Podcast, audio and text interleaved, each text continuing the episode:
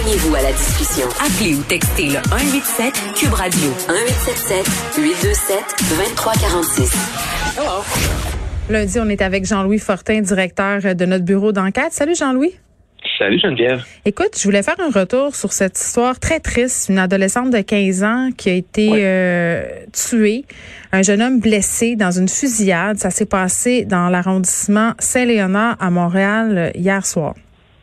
C'est un peu symptomatique d'une perspective plus large. Là, depuis quelques mois à Montréal, Mhm. on a vraiment une recrudescence des, des événements avec des armes à feu hein, de toutes sortes. Des fois, euh, ça finit bien, entre guillemets, c'est-à-dire qu'il y a un témoin qui a entendu euh, deux coups de feu ou on a retrouvé des douilles par terre. Puis d'autres fois, ben, comme en fin de semaine, ça finit qu'il y a une adolescente de 15 ans qui est décédée, puis une autre personne blessée. Euh, et, et- et quand on observe, là, c'est vraiment là, Montréal-Nord, Saint-Léonard, Rivière-des-Prairies, Pointe-aux-Trembles, l'Est. Montréal. Ben moi, quand j'ai vu ça, euh, je me suis demandé, euh, Jean-Louis, c'était un incident qui avait rapport euh, avec les milieux criminels? c'est toujours, là, euh, tu sais, 24 heures après les événements, c'est toujours difficile de, de, de faire des liens. hein. Mhm. On sait par contre, les milieux criminels, c'est parce que ça part du plus haut niveau. Là, des fois, c'est des règlements de compte mafieux. Et euh, après ça, ben, des, des- des règlements de compte de gangs de rue. Puis après ça, ben, des jeunes qui feraient avec ces milieux-là. Puis tu sais, clairement, euh, euh, c'est tout.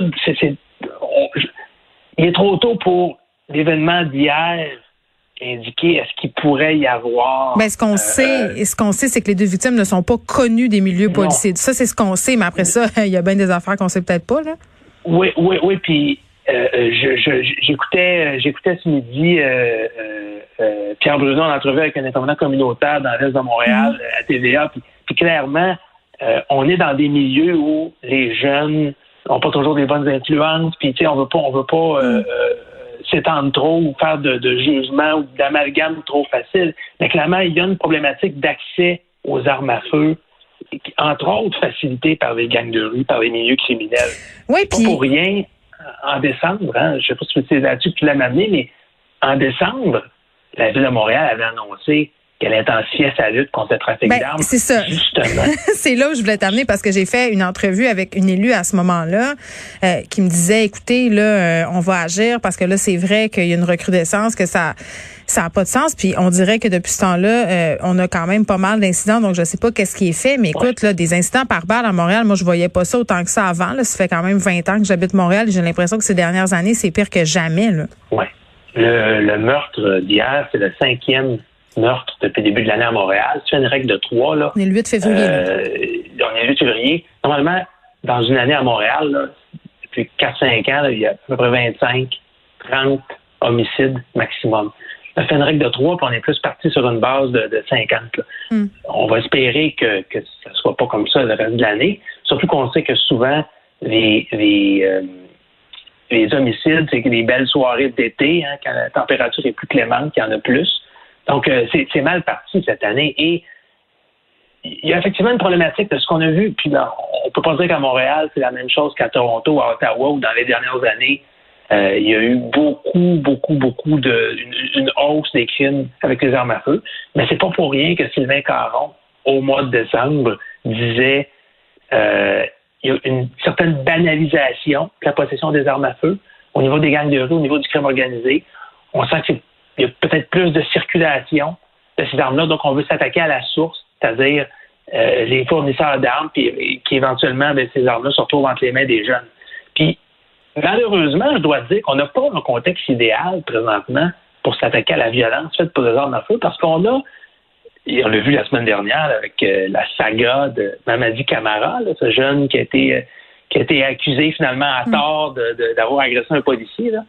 On a l'hôtel de ville, donc la mairesse Plante, l'administration Plante, et le service de police, donc Sylvain Caron, le directeur, qui sont qui ont l'air en, confrontation présentement ou qui sont pas vraiment sans même non, On aurait dit un mauvais épisode de District 31. Là, on s'entend la mairesse qui est sortie pour dire Monsieur Camara est un oblibe innocent, alors que l'autre sort un peu plus tard, avait même pas l'air de savoir que la première a fait un point de presse, s'est fait tirer les oreilles, donc sort et nous dit écoutez là en ce moment il y a un retrait euh, euh, des procédures. Là, on sait c'est excusé, il a été complètement disculpé, Monsieur Camara, mais tout ça ressemble à un mauvais vaudeville. C'est épouvantable. Mais mais pensez, Geneviève, on a une situation, on a une problématique grave à Montréal. Ben oui, bien sûr. On a une recrudescence de la violence par arme à feu. Là, on a un gun de police qui se promène dans les rues. Et on a manifestement un bris de confiance entre l'administration en place à l'hôtel de ville et le service de police. Parce que clairement, là, quand la mairesse fait une sortie publique pour ni plus ni moins qu'alléguer du profilage racial au SPVM, c'est parce, parce qu'elle n'a pas confiance dans chef de police. Oui, par beau réitérer tantôt sa confiance envers Sylvain Caron. Là, ben, moi, par boîte à bois, je la crois pas bien, bien. pas tellement crédible. à Montréal, on, arrête les Noirs et les minorités visibles. Ben non, ça n'a pas d'allure. Tu peux pas dire ça comme mairesse, puis trois jours plus tard, dire que tu as confiance en ton, euh, en ton, en ton directeur de police. Puis, on a parlé à beaucoup de gens la semaine passée et encore ce matin euh, au bureau d'enquête, des sources à la fois policières et politiques. Puis il y a des tensions. Il y a un froid présentement entre l'administration et le service de police. Et donc, ce n'est rien pour aider. Hein.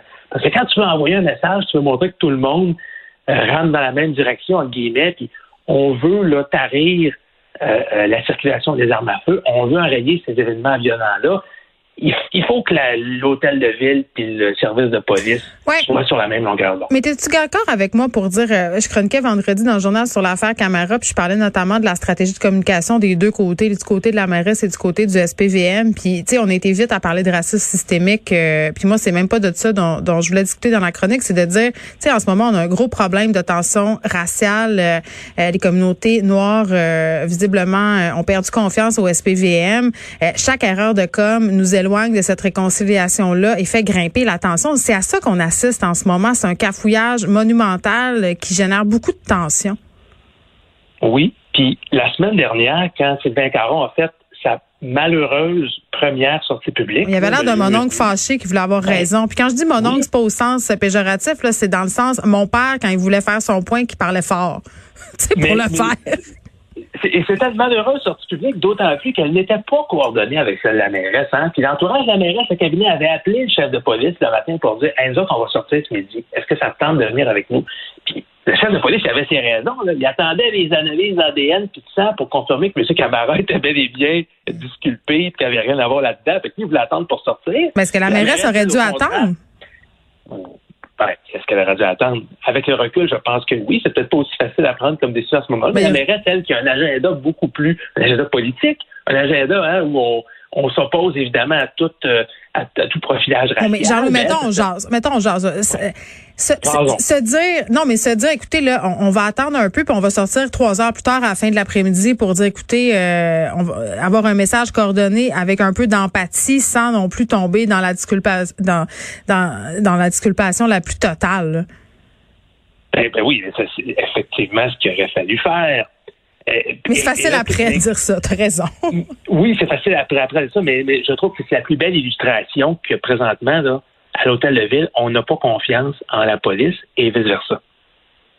Malheureusement. Euh, puis, je regardais un petit peu avant qu'on se parle l'article qu'on avait écrit le 17 décembre quand Sylvain Caron et Valérie Plante avaient annoncé l'escouade pour lutter contre le trafic d'armes. On va dire une chance que les deux étaient séparés par un plexiglas. un gros écran plexiglas à la table de conférence de presse. Tu as vraiment l'impression que Sylvain Caron n'était pas l'homme que Valérie Plante voulait à la tête du SPVM, puis qu'il ne restera pas bien longtemps, puis je pense pas qu'il va s'accrocher à, à ce poste-là, à ce rôle-là, pendant encore plusieurs années. C'est bien malheureux parce qu'on ne voudrait surtout pas politiser l'action policière à Montréal. On voudrait que la police fasse son travail de façon indépendante de ce que tu dirais euh, du message politique que veut passer l'hôtel de ville, mais évidemment qu'elle le fasse en évitant tout profilage racial ou en évitant le plus possible des erreurs bien malheureuses comme on a eu la semaine passée. moi, j'aurais aimé ça qu'on sorte de la petite politique puis de la petite police, là, puis qu'on soit transparent, qu'on nous dise les affaires, qu'on nous explique les choses au fur et à mesure. Les gens sont pas niaiseux, là. Les gens sont capables de comprendre si on explique, si on dit voici ce qui s'est passé. Mais j'ai l'impression que dans ce cas-là, tout le monde tirait la couverte de son bord. Euh, on attendait avec raison du côté de la police d'avoir plus d'informations, mais ça aurait pas fait de mal à M. Caron de se montrer plus empathique, c'est de dire surtout quand on sait le climat dans lequel on est plongé en ce moment, euh, Jean-Louis, là, au niveau de la police de Montréal, euh, quand on sait qu'il y a de la tension au niveau euh, du profilage racial, toute une discussion là-dessus, de bien gérer ses affaires puis de se montrer ouvert, de se montrer empathique, de dire écoutez là, on est au courant qu'il se passe ça, ne vous inquiétez pas. Ça aurait rien coûté, ça aurait réglé pas mal d'affaires. Oui, puis malheureusement, il y a beaucoup de gens au SPVM qui ont perçu autant l'opinion publique que la sortie de la mairesse. Il y, avait plusieurs commentateurs aussi qui mettaient le SPVM sous pression. Malheureusement, dans l'état-major de, la police de Montréal, ça a été perçu comme une critique à l'endroit du travail qu'ils faisaient. Dans des circonstances pas C'était pas leur travail, c'était leur opération de com. C'est ça qui a été critiqué. Oui, mais plus que ça, hein, les gens disaient l'enquête était bâclée, on a ben, ils ont été vite. trop vite. oui. mais mais dans des circonstances pas évidente. Hein? Ben, tout le monde un, un, été des leurs vient de se faire attaquer, vient de se faire euh, des coups de feu tirant sa direction. Bon, c'est facile de jouer au gérant d'estrade par après. On n'était pas sur la glace quand la partie quand mm. la partie se jouait. Mais reste que bon, il y a eu, je pense, des deux côtés, hein, une réaction euh, qui était un peu déplacée de la ben, Les deux côtés, on a voulu sauver la face. C'est réaction émotive de la part de la mairesse. Euh, et, et, ben, c'est bien malheureux. Moi, je pense il faut repartir sur de nouvelles bases.